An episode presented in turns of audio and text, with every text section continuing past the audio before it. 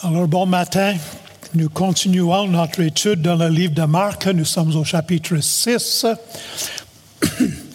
Et dans ce chapitre 6, le Saint-Esprit.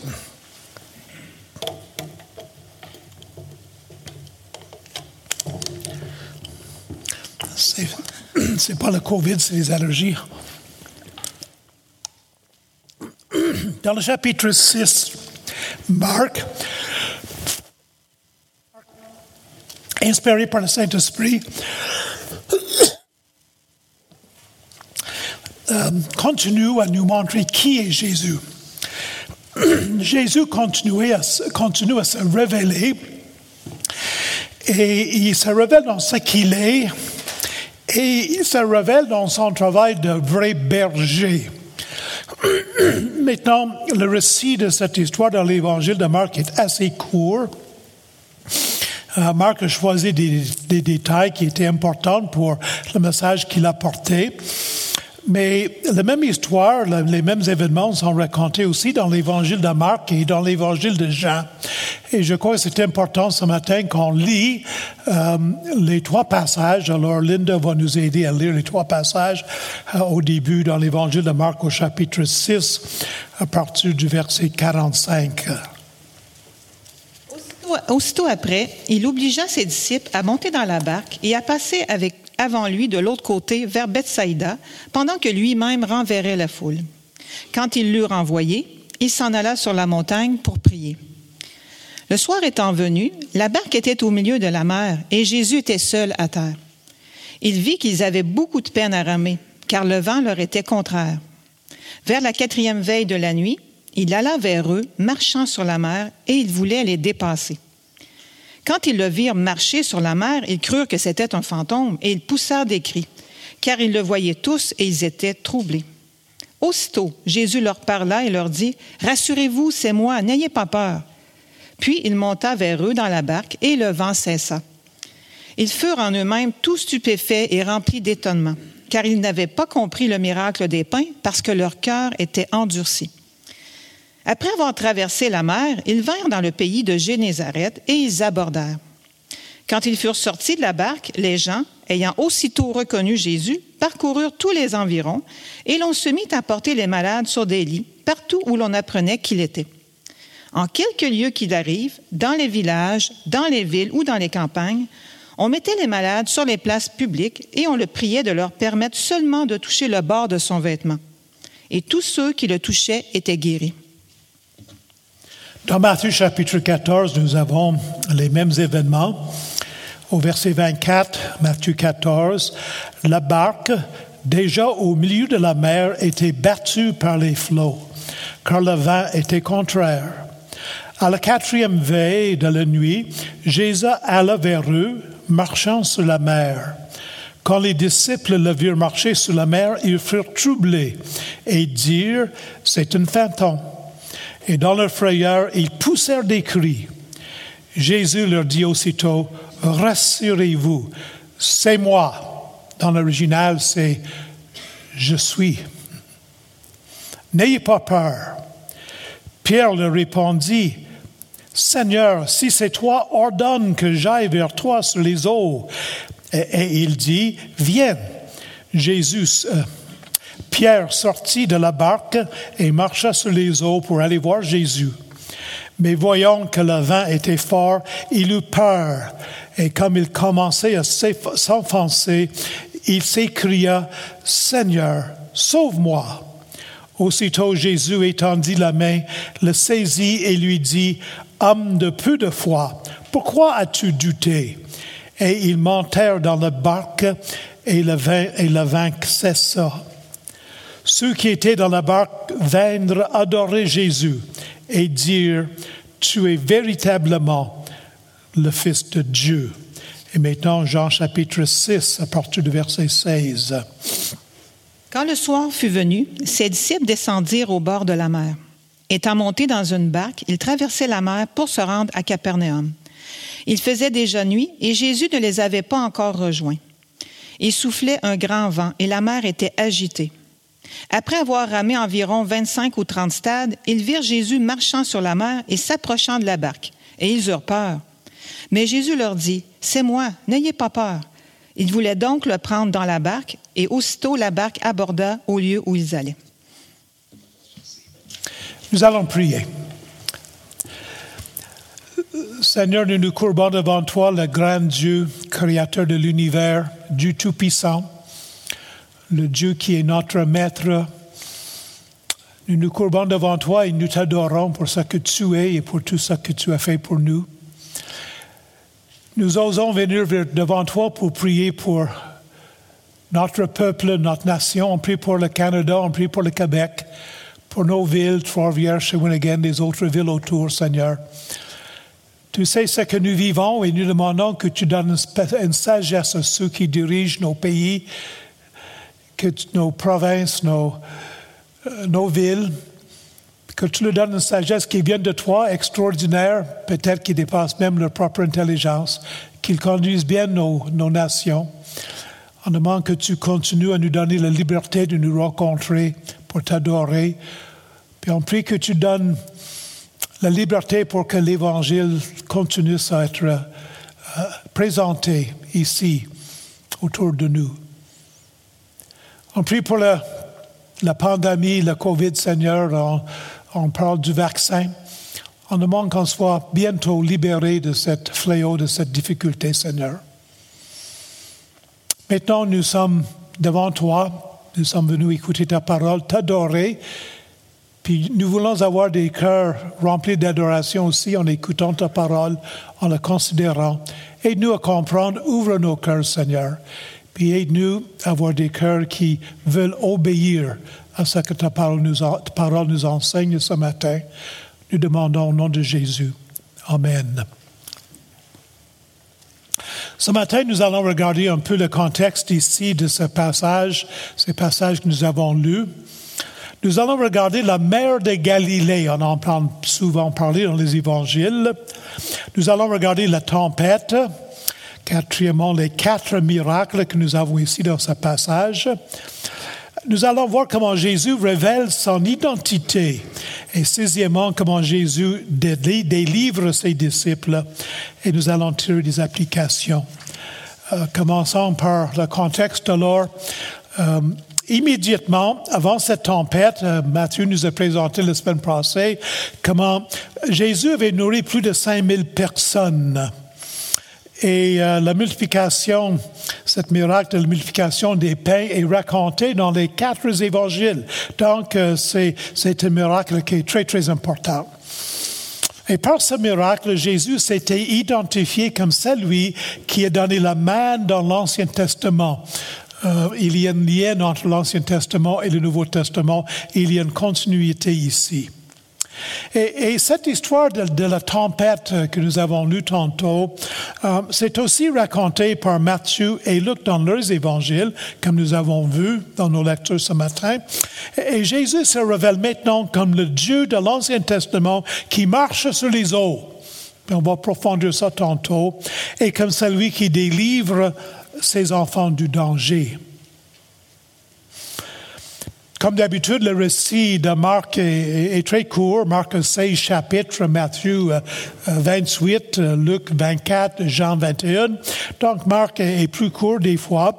Et il y a des détails additionnels qui sont donnés dans d'autres évangiles. Puis ce n'est pas en contradiction, c'est une, euh, il se complète, n'est-ce pas? Euh, Matthieu nous informe que Pierre a marché sur les eaux. On n'aura pas le temps de regarder ça ce matin. Puis Jésus va, va reprocher à Pierre de manquer de foi. Et Matthieu va nous raconter la déclaration des disciples que Jésus est véritablement le Fils de Dieu.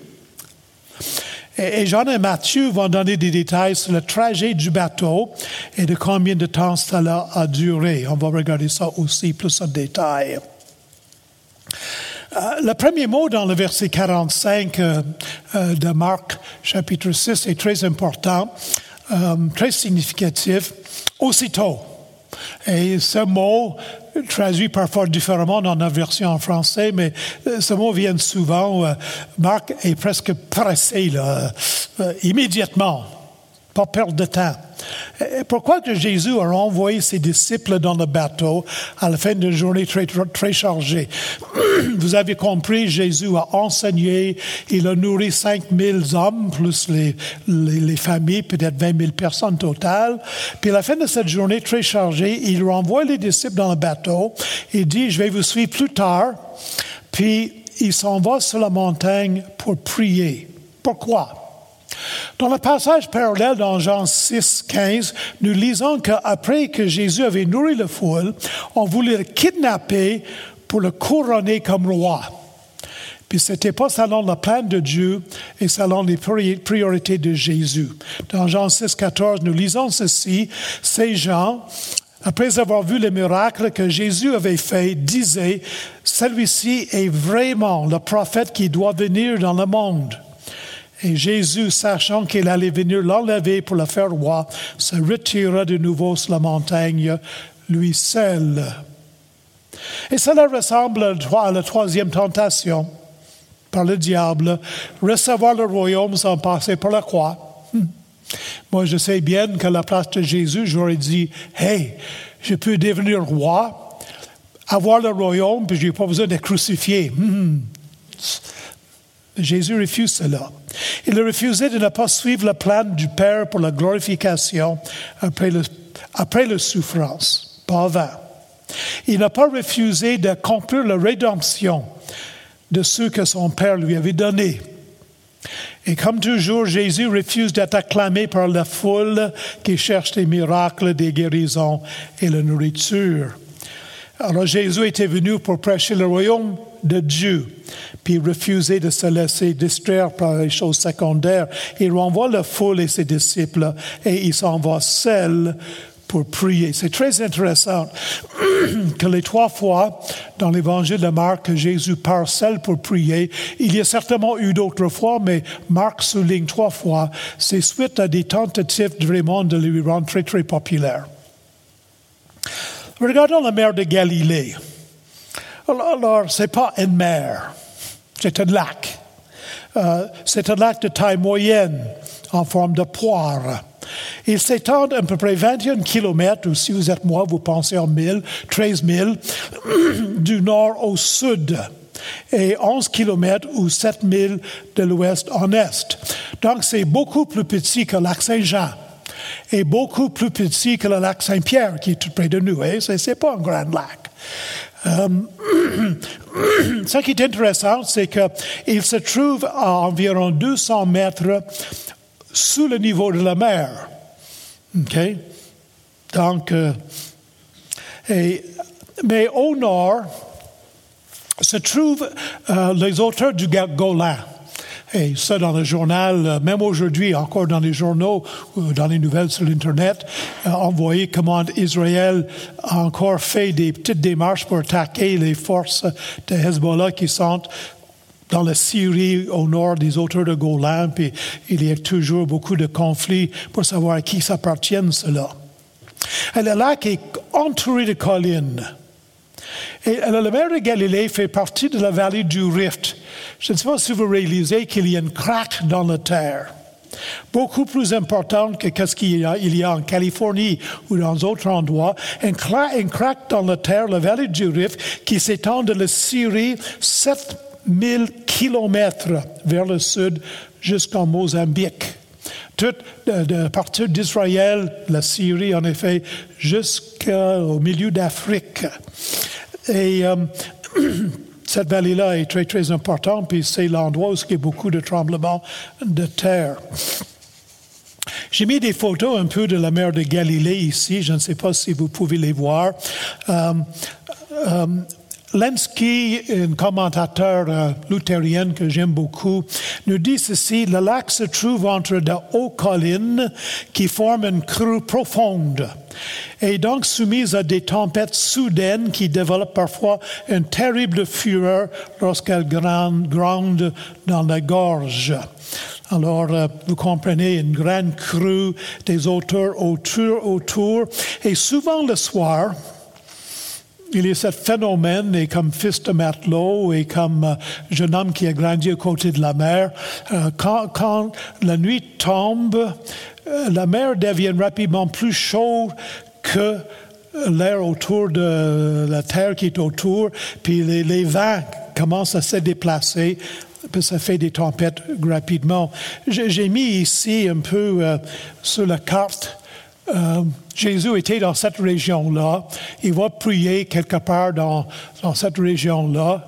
Les, les, disciples partent en bateau ici, puis sont supposés se rendre à Bethesda, mais ils se rendent beaucoup plus loin, à l'autre bord du lac, environ une quinzaine, une vingtaine de kilomètres plus, plus, plus loin ici.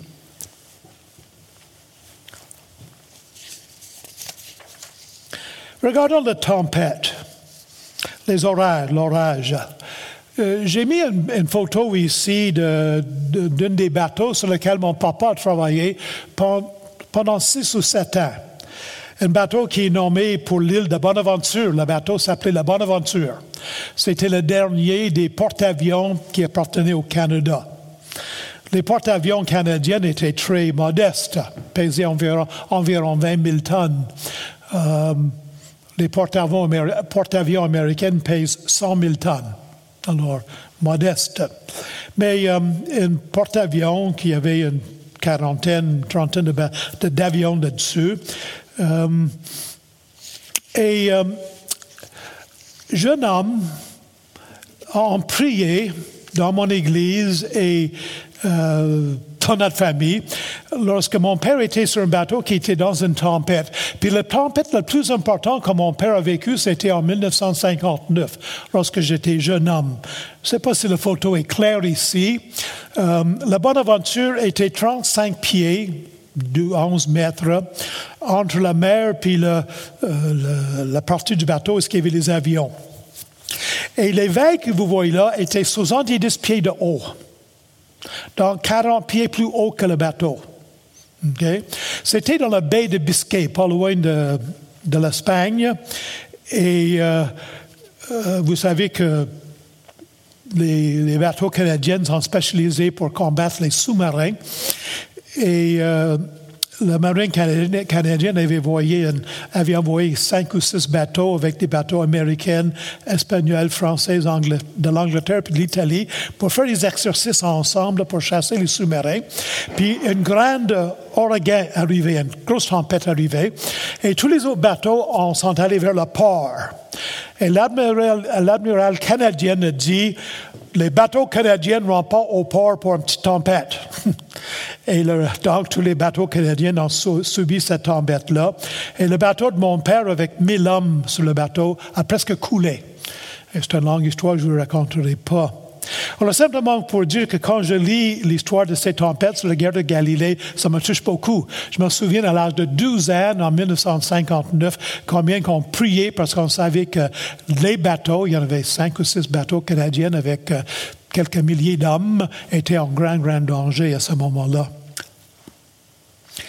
Jean nous dit qu'il soufflait un grand vent et la mer était agitée. Maintenant, il faut comprendre on parle de, façon de calculer le temps un peu différente de nous, mais les disciples avaient quitté, la terre. Jésus les avait envoyés dans le bateau entre 6 heures et 9, 9 heures le soir, peu dans ces heures-là. Euh, et il était maintenant, quand Jésus est allé vers le bateau, 3 heures, entre 3 heures et 6 heures du matin. Donc, les, les, les, disciples avaient passé la nuit dans un bateau en train de, ramer. Puis il y avait juste une quinzaine de milles à aller. Puis on peut ramer un bateau 4000 à l'heure, quelque chose comme ça. Alors, il y avait des grandes difficultés. Il était, euh, le vent était contraire, c'était difficile. Il devait certainement être fatigué. Ça faisait plus que huit heures qu'il ramait avec toute leur force. Puis il avait progressé seulement trois ou quatre milles. Il avait fait le tiers du chemin. Euh, Matthieu nous informe qu'il était au milieu de la mer, sans doute poussé par le vent. Alors, non seulement qu'il n'avait pas pu aller à l'est comme il voulait, mais le vent les avait poussés plus loin vers le centre de la mer de Galilée. Euh, Matthieu euh, s'est traduit en français euh, qu'il était au milieu de la mer, mais, mais l'original dit plusieurs stades. Un stade, c'est une mesure romaine d'un cinquième d'un kilomètre, une huitième d'une mille. Donc, ils étaient plusieurs stades.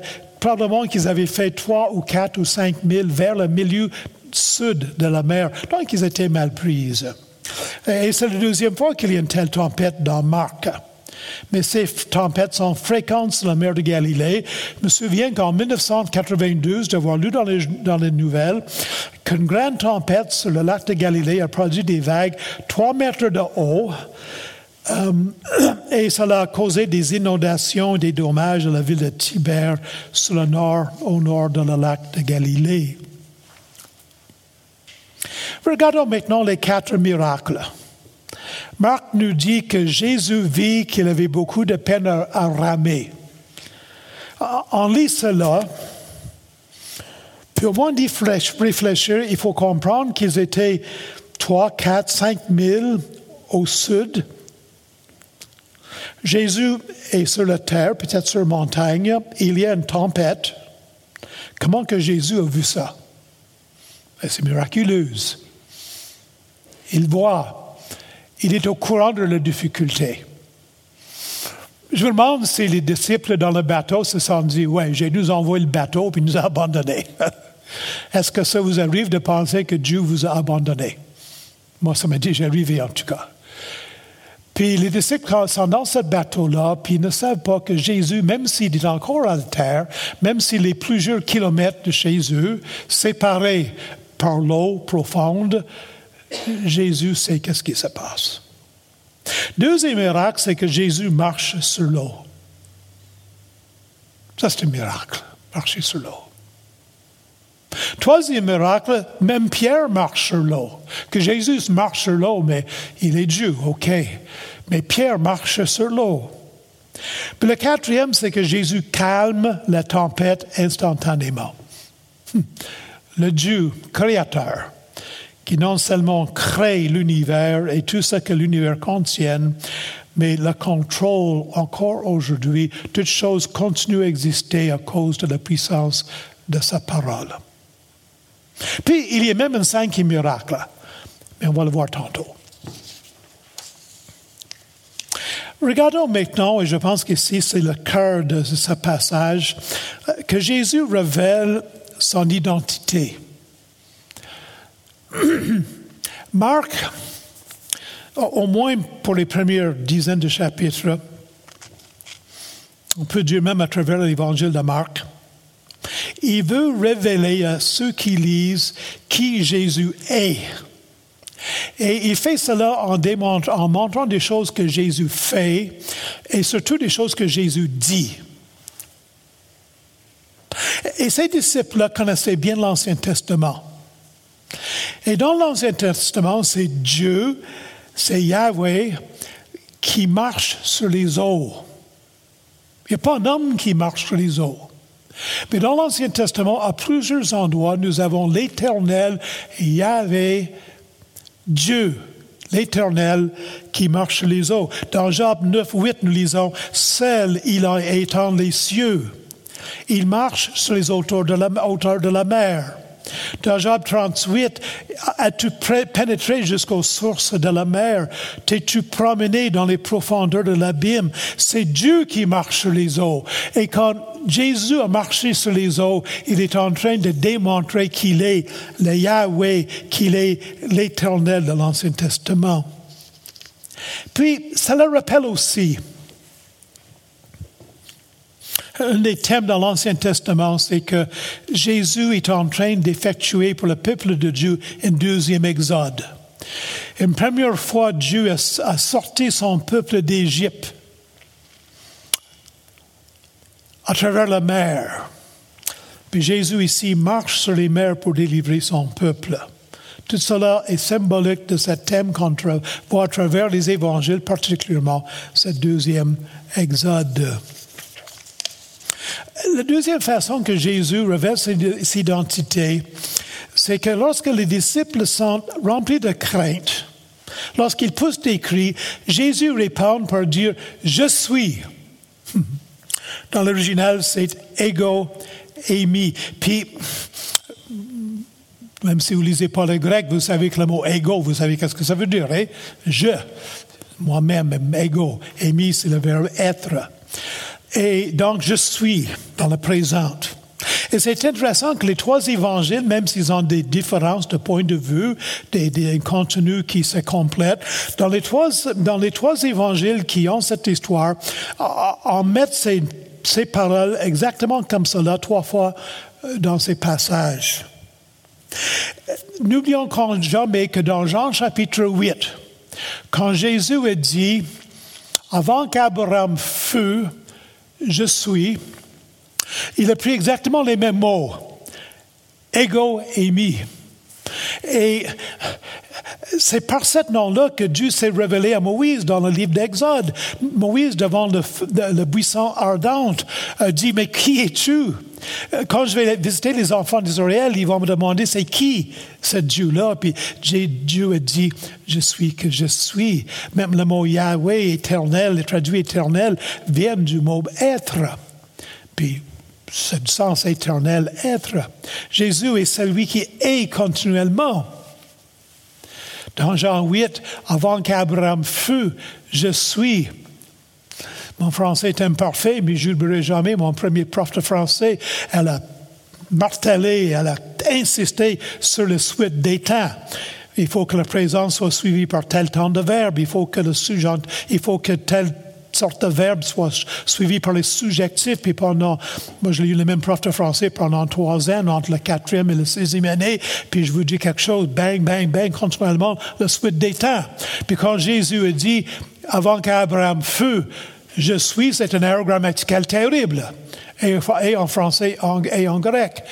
Mais il est en train de dire, il est celui qui est il, est dans le temps d'Abraham, il est aujourd'hui, il est éternellement, il est l'éternel, il est continuellement. Alors que, quand le nom sacré de, de, Yahweh vient du verbe être, et Marc démontre encore une fois comment Jésus révèle progressivement son identité à ses disciples quand ils prennent euh, cette expression je suis il ne faut pas oublier, que dans Jean 8, quand Jésus, devant les pharisiens, les leaders des Juifs, leader des Juifs, a dit Je suis, ils ont voulu lapider. Parce qu'eux, ils ont compris qu'est-ce que Jésus voulait dire. Troisième façon que Jésus révèle son identité ici, c'est que bien que cela ne soit pas évident à la première lecture, l'expression il voulait les dépasser révèle aussi l'identité de Jésus. Je dois vous dire que ça fait quelques années je me creuse la tête. Jésus est à la terre, il voit les disciples en trouble, il marche sur l'eau, il arrive sur le bateau, puis là, il voulait dépasser le bateau. Mais pourquoi? Pourquoi il a marché sur les eaux? Pourquoi il est allé vers le bateau s'il voulait le dépasser? Euh, c'est pas gentil. Les, pauvres disciples sont dans le bateau, ils paniquent, puis là, ils vont arriver Jésus, ils comprennent c'est qui, ils sont contents, puis Jésus voulait les dépasser. Il voulait continuer jusqu'à Bethsaida ou bien euh, euh, l'autre région où ils sont allés, sans leur aider. Ça n'a pas de sens. Deux fois dans l'Ancien Testament, Dieu passe devant quelqu'un. La première fois, c'est dans l'Exode 34.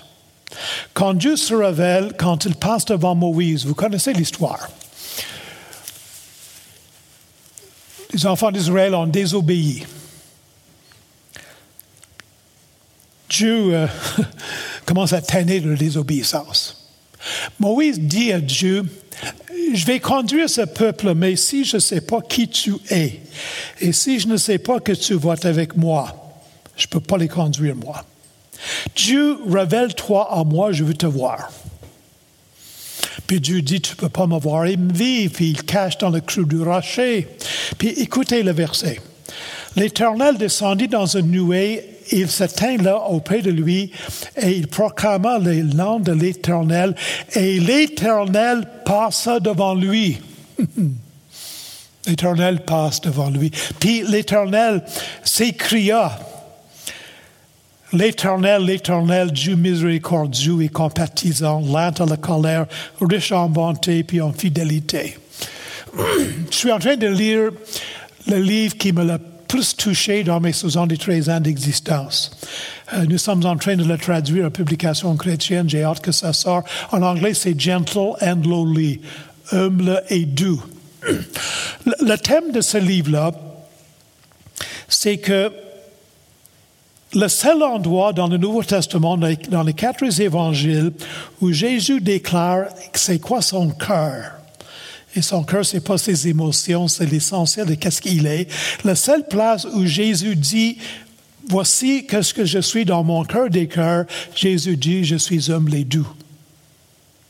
Puis ici, dans l'Ancien Testament, quand Dieu révèle qui il est, il dit, je suis miséricordieux, compatissant, à la colère, riche en bonté, puis en fidélité. Et tu contentes que Dieu soit comme ça? Moi, si Dieu n'était pas comme ça, je serais dans le désespoir puis perdu. Dieu est comme ça. Alors, Dieu passe devant Moïse, puis il se révèle. Le deuxième endroit, c'est dans le premier mois 19, puis Élie est découragé. Vous savez comment il s'est tenu devant les prophètes de Baal, puis euh, il a fini par tuer ces prophètes-là, puis le Seigneur a répondu euh, en faisant brûler, en envoyant le feu pour brûler le sacrifice, puis en envoyant la pluie pour régler le problème de famine et de, sécheresse. Puis le lendemain matin, Élie est découragé par une attaque encore par le, la méchante reine Jézabel. Puis il se sauve, cassé, euh, la goutte qui est tout débordée, et euh, il est dans une caverne. Tu dis, dans 1 roi 19, l'Éternel dit à Élie, sors et tiens-toi dans la montagne devant l'Éternel. Et voici, l'Éternel passa. Et devant l'Éternel, il y eut un vent fort et violent qui déchirait les montagnes et brisait les rochers. L'Éternel n'était pas dans le vent. Et après le vent, ce fut un tremblement de terre. L'Éternel n'était pas dans le tremblement de terre. Et après le tremblement de terre, un feu. L'Éternel n'était pas dans le feu. Et après le feu, un murmure doux et léger. L'Éternel était dans le murmure doux et léger. Es-tu content de ça? C'est comme ça notre Dieu. Quand Élie l'étendit, il s'envola pas le visage de son manteau. Il sortit, c'était à l'entrée de sa caverne, et voici une voix lui fit entendre les paroles. Que fais-tu ici, Élie? Dieu m'a déjà dit, que fais-tu ici, Doug? C'est gênant des fois. Alors, chers amis, quand le passage nous dit que Jésus voulait dépasser le bateau, ça fait référence, ça rappelle ces deux incidents dans l'Ancien Testament. Marc ici présente une théophanie. Théos, Dieu, phénie, apparence, euh, Dieu, par, euh, Dieu pareil ici. Ou, comme un autre dit, plutôt un Christophanie, Christ qui se révèle ici. Oh, Christ est révélé dans cette histoire. Regardons maintenant comment Jésus délivre ses disciples. Et voici notre cinquième miracle. L'apôtre Jean nous dit, euh, je trouve ça fascinant, aussitôt que Jésus rentre dans le bateau, puis le, vent se calme, aussitôt la barque aborda où ils allaient. Ça, la faisait plus que huit heures qu'il ramait. faisait huit heures qu'il ramait là. Avec peine et misère, puis il avait fait quelques kilomètres, le tiers, la corde de chemin. Puis Jésus arrive et immédiatement, ils sont rendus à l'endroit où ils voulaient aller. Une vingtaine de, j'ai marqué 20 000, c'est probablement 20 kilomètres plus loin. Ça m'encourage ici parce que le Seigneur a permis que l'épreuve dure assez longtemps pour leur faire grandir dans leur foi et pour qu'ils apprennent les leçons qu'ils devaient apprendre, puis pas une minute de plus. Hmm. 1 Corinthiens 10, 13, euh, un des versets que j'ai pris par cœur. Euh, jeune homme, euh, dans le milieu anglophone, j'ai pris beaucoup, beaucoup. Euh, j'ai pris l'épître de Romains, puis l'épître d'Éphésiens, puis Galates par cœur, un peu par orgueil.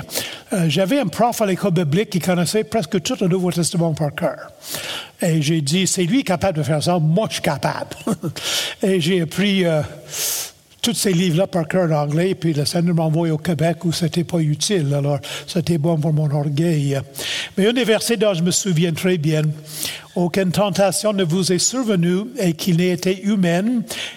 Et Dieu qui est fidèle ne permettra pas que vous soyez tentés au-delà de vos forces, mais avec la tentation, il préparera aussi le moyen d'en sortir afin que vous puissiez la supporter. supporter. Ce n'est pas vrai que Jésus va vous envoyer des circonstances que Dieu va vous permettre, va permettre dans votre vie des circonstances, des tentations, des, des, des tribulations au-delà de vos forces. Et quand le moment est arrivé que le but de Dieu pour cette tribulation, pour cette difficulté a été atteint, immédiatement Dieu les a délivrés. Et c'est comme ça que Dieu agit dans nos vies à nous. Quelques applications Jésus est préoccupé par la situation de ses disciples.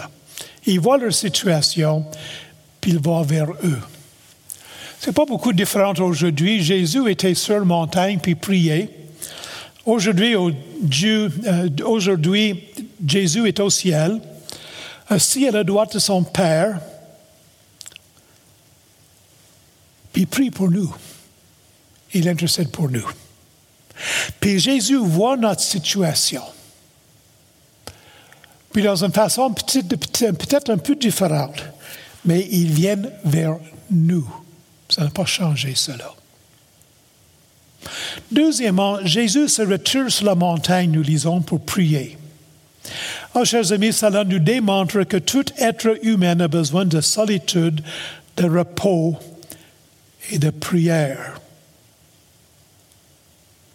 Je suis un gars um, un petit peu hyperactif. Euh, je sais très bien que si je n'étais pas serviteur de Dieu, que je travaillerais jour et nuit pour d'autres choses. Vous comprenez, là? je fais comme ça, hyperactif.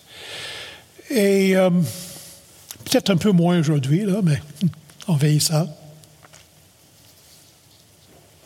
je dois apprendre dans ma vie et dans ma vie spirituelle, dans ma vie chrétienne particulièrement, que l'activité est importante, mais si mon Seigneur Jésus-Christ avait besoin de solitude, de repos et de prière, s'il a renvoyé la foule, puis a renvoyé même ses disciples dans un bateau, puis est allé passer une bonne partie, la nuit, hein?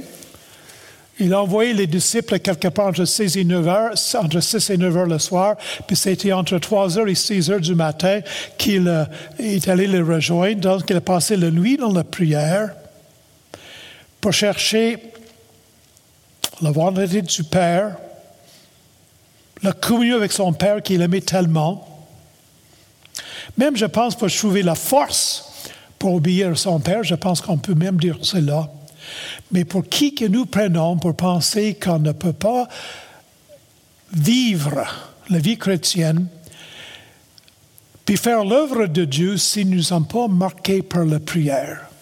Parce que j'ai déjà dit ici, euh, j'ai un ami à Montréal, un homme qui était dans l'œuvre de Dieu pendant de longues années, qui est très, très. un homme de Dieu que j'admire beaucoup, qui a fait beaucoup de bien dans l'œuvre de Dieu. Euh, au moment de sa retraite, on lui a posé des questions, puis on lui a dit Jean, qu'est-ce que tu ferais différemment si tu avais recommencé l'œuvre de Dieu? Puis il a dit Ah, je prierai plus. Je prierai plus. Euh, que le Seigneur m'aide, moi, à prier plus, qu'il nous aide à réaliser que l'œuvre de Dieu quelconque, c'est dans notre prière que ça s'accomplit. Remarquez troisièmement que Jésus ne retire pas ses disciples de la mer il les accompagne pour qu'ils terminent bien leur voyage. Hmm. Euh, la vie chrétienne n'est pas une vie euh, sur le nuage sans difficulté. euh, la vie chrétienne est parfois plus difficile que la vie sans Christ. Mais la différence, c'est que Jésus est avec nous pour nous accompagner. Arrêtons de nous plaindre. On est rendu les chrétiens, on a une petite nature. C'est une expression québécoise que j'aime beaucoup. Tu sais, il y a des personnes qui ont une petite nature, là. Mais une chrétienne n'a pas une petite nature. Une chrétienne est capable de faire face aux épreuves et aux difficultés, puis être fidèle et servir le Seigneur, même quand c'est difficile, même quand c'est décourageant, parce que Dieu, Jésus est avec eux.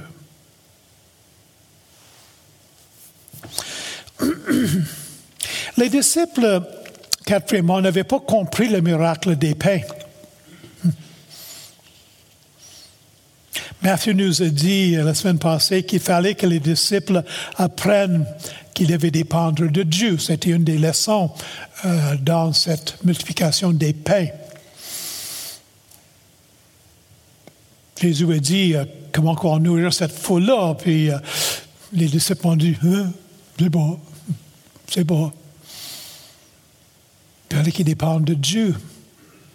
Ça, pas, dans le bateau, ils n'avaient pas compris ça. Eux. puis il fallait que la foi des disciples augmente aussi, en voyant que Jésus pouvait multiplier euh, les pains euh, pour nourrir cette foule-là. Et chers amis, Dieu permet les épreuves dans notre vie pour beaucoup de raisons.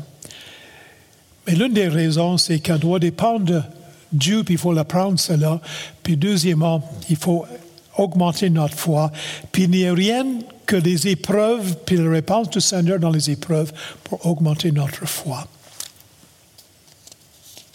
Dernièrement, cinquièmement, je suis attristé par les dernières paroles dans l'histoire de cette tempête. Le passage nous dit que les disciples avaient des cœurs endurcis. Je n'ai pas pu lire ça sans penser à Pharaon dans l'Ancien Testament. C'est dernièrement, on a fait le livre d'Exode dans l'Église ici. On a vu que le cœur de Pharaon était dur, puis plus que les, les jours avancés, son cœur est devenu, de plus en plus dur. Puis Pharaon s'est endurci son propre cœur, puis Dieu l'a endurci davantage. Puis c'est dangereux d'avoir le cœur endurci. Dans l'Épître aux Hébreux, l'auteur avertit beaucoup les chrétiennes, les Hébreux, de ne pas endurcir leur cœur, parce que les enfants d'Israël dans le désert ont endurci, leur cœur. Puis ça nous dit que leurs cadavres ont tombé dans le désert. Puis je vois ça, qu'ils avaient les cœurs endurcis, puis ça m'a fait un peu, un peu. Et si cela était la condition de ses disciples qui passaient du temps avec Jésus, presque 24 heures par jour, qui écoutaient son enseignement, qui le voyaient vivre, mais est-ce que ce n'est pas dangereux pour nous aussi que nos cœurs deviennent endurcis? Et c'est quoi un cœur endurci? Mais je pense que dans le contexte ici, ils avaient un manque de discernement et de perception spirituelle. Ils avaient vu la puissance du Seigneur qui a multiplié les pains puis ils n'ont rien compris. Ils n'ont pas compris ces leçons-là. Puis il y avait peut-être une manque de désir d'apprendre. Puis n'oublions jamais, si onze des disciples ont appris beaucoup de leçons, puis ont continué à être fidèles, puis au moins dix de ces disciples sont morts martyrs pour le service de Dieu, peut-être que Jean, l'apôtre Jean, est le seul qui n'est pas mort martyr, on ne sait pas. Il y en a une qui a mal fini, qui s'appelait Judas. hein? Cœur endurci. Cœur endurci. Que le Seigneur nous donne des cœurs tendres. Vous savez que des fois, euh, je veux donner une, une hostesse qui, en tout cas, c'est quelque chose qui est important pour moi dans la vie chrétienne. Vous savez que j'enseigne dans quelques églises différentes, puis euh, dans presque toutes ces églises-là, je peux pas aller avec un message que j'ai déjà préparé. Là. Euh, moi, il y a quelques mois, Mathieu m'a écrit, puis il dit, vous passe, prêchez ce seul passage en Marc à telle date. OK? Je n'ai pas choisi, moi, là. J'aurais peut-être choisi d'autres passages dans certains cas. Vous comprenez, hein? la semaine passée à Montréal, j'ai prêché sur un passage qui m'a été assigné. Je n'ai pas tellement apprécié qu'on me donne ce passage-là. Et il a des fois, puis j'aime ça me préparer longtemps d'avance, il a des fois que je lis le passage, puis j'étudie, puis j'ai une grande bibliothèque remplie de commentaires, puis de livres, puis après quelques semaines de préparation, ça ne rentre pas. Manque de discernement puis de perception spirituelle, puis des fois je veux rien plus savoir. C'est difficile, difficile. Et j'ai dû apprendre à m'approcher de Dieu puis me mettre à genoux. Puis des fois, je me mets à genoux dans mon bureau. J'ai un coussin avec mes vieux genoux, mais je mets à genoux, puis je, je lis le passage à genoux, puis je dis, Seigneur, ouvre ta parole pour moi, enseigne-moi, touche mon cœur dans ce passage-là. Si Seigneur ne touche pas mon cœur, tu ne vas pas toucher le cœur de ceux qui m'écoutent. Puis je demande au Seigneur de me parler, puis j'écris au Seigneur, parle-moi Seigneur dans ce passage-là. Euh, ouvre mon cœur, mon intelligence. Euh, ne permets pas que j'ai le cœur endurci, euh, que j'ai un manque de désir d'apprendre dans ce passage. Vous comprenez? Et je pense que quand on vient au moment qu'on perçoit dans notre vie que notre cœur commence un petit peu dur envers les choses de Dieu, c'est à genoux, dans la présence de Dieu, qu'il faut demander son aide pour faire que ça nous arrive. Nous allons prier.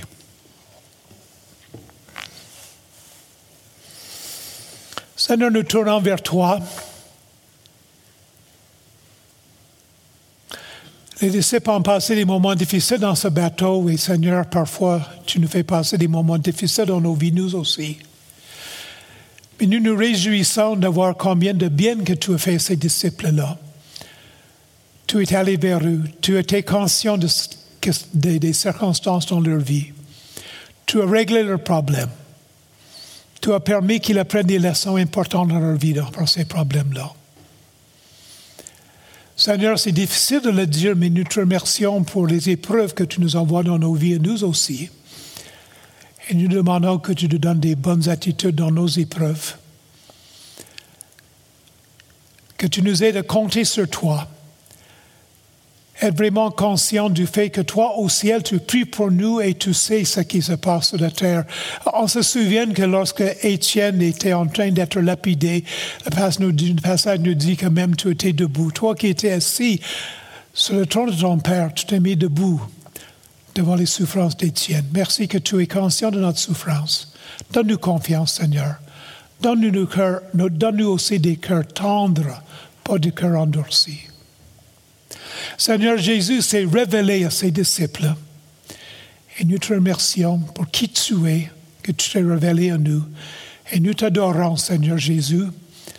Oh, que tu es grande. Oh, que tu es puissant. Oh, que tu sais toutes choses. Tu es partout, omniprésent. Nous t'adorons parce que tu es Dieu. Et nous t'adorons parce que tu es venu, notre Seigneur, notre Sauveur, c'est la saison de Noël. Tu t'es humilié. Tu es devenu un homme. Tu as marché sur la terre comme nous avons vu aujourd'hui dans ce passage pour devenir notre sauveur.